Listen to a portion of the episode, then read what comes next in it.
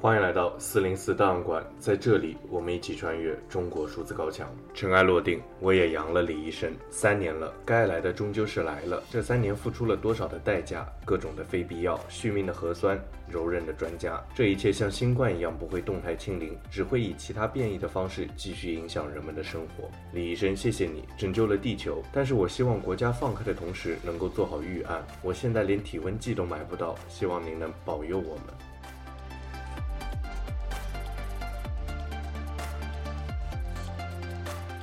二零二二年十二月二十四日，平安夜，距离李文亮医生的去世已经一千零五十一天。这位在武汉新冠疫情期间因为说出真话成为悲剧英雄的普通眼科医生，并没有被民众遗忘，为公共安全和健康充当吹哨人，成为他闪亮的墓志铭。在李文亮医生留下的微博评论区，每天都有成千上万的人写下日记。网民在这里和李文亮医生一起分享和倾诉自己的生活与命运。正如一位网友所说，李文亮微博成了互联网哭墙，一个安放人们良心的地。地方。由于李文亮的微博随时可能被网络审查部门下令删除，中国数字时代对李文亮医生微博下的网民留言每日片段精选备份，直到该微博账号被关闭为止。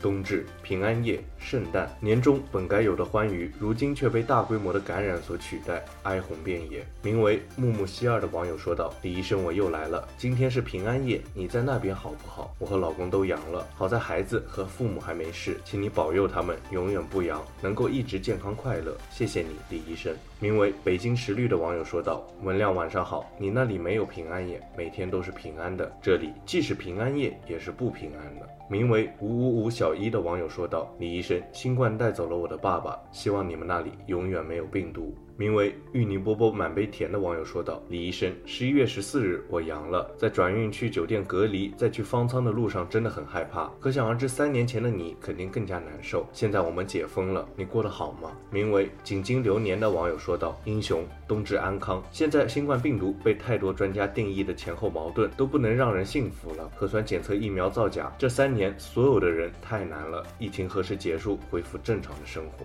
名为步步丢的网友说道：“现在医院。”进出也不需要核酸了。如果七个月前是这样，外公也不会离开了。名为刘积极的网友说道：“我的朋友圈挂了三年您说的一句话，一个健康的社会不该只有一种声音。我来韩国两年了，因为疫情一直没有回家。”现在国内放开了，我也打算回家舔舔伤口，有机会去看您。名为潘潘一吃就胖的网友说道：“李医生怎么办？自我安慰似的，得买了些不对症的感冒药，没啥用。现在我普通感冒刚好，我家另一位感觉不是很好，我买不到布洛芬，也买不到莲花清瘟，也买不到抗原，做核酸根本排不到队，跑了便民发热门诊都不开门，我该怎么办？”名为感恩的真心的网友说道：“李医生我又来了。周一家里的亲戚去世，七十六岁的老人，听开灵车的司机大哥说。”他们每天超负荷工作，阳了只要还能动就得坚持干活。出殡那天，我们从早上七点等到十点半才有灵车，到火葬场都十一点了，又等了两个多小时才办完手续。下午两点离开火葬场，听说北京火化不过来，有一些已经转到天津来火化了。名为华严轩的网友说道：“李医生，今天是第六天，味觉、嗅觉消失大半。”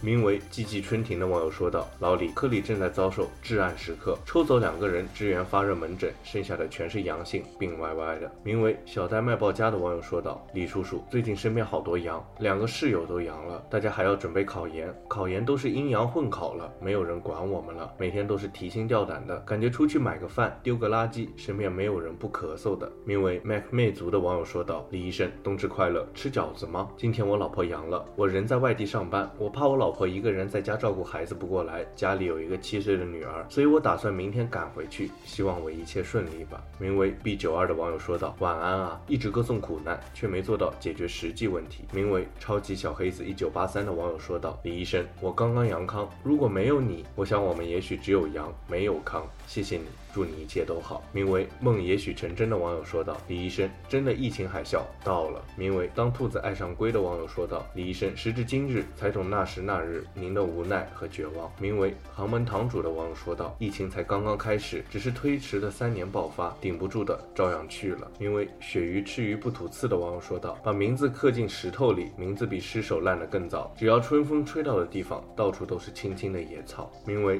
SnakerZC 的网友说道：“李医生希望很多年后客观评价这件事情的时候，把他们冠一个刽子手的头衔，不过分吧？”名为上江潘凤的网友说道：“李医生，我也阳了，更能体会您当时的不易。如果我有下辈子，也希望能够成为像您一样为同胞民众挺身而出。相比之下，带货院士虽然是院士，却多么渺小。”名为顽虫一九八九的网友说道：“庙堂之上，朽木为官。”名为骑兵小折团的网友说道：“李医生，三年了，我们还是生活在谎言之中。”名为你挡着我发光了位的网友说道：“看网友评论，难过又动容。互联网有记忆，大家没有忘记您。原来疫情不只有阴性阳性，还有人性。此后如今没有火炬，我便是唯一的光。”名为叫我大 Candy 的网友说道：“当年的训诫书是我们的国耻，多少爱国青年不敢说真话，多少马屁精在误国。感谢李医生。”名为阿莲若雨的网友说道：“今天是平安夜，我们是同乡，您在那边还好吗？”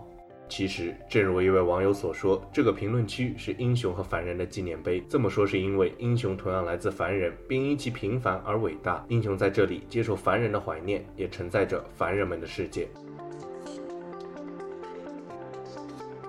以上是中国数字时代对李文亮医生微博评论的近日精选，我们将持续关注、报道和记录互联网上民众的声音。中国数字时代 CCT 致力于记录和传播中文互联网上被审查的信息，以及人们与审查对抗的努力。欢迎大家通过电报 Telegram 平台项目投稿，为记录和对抗中国网络审查做出你的贡献。投稿地址请见文字简介。阅读更多内容，请访问我们的网站 cdt.media。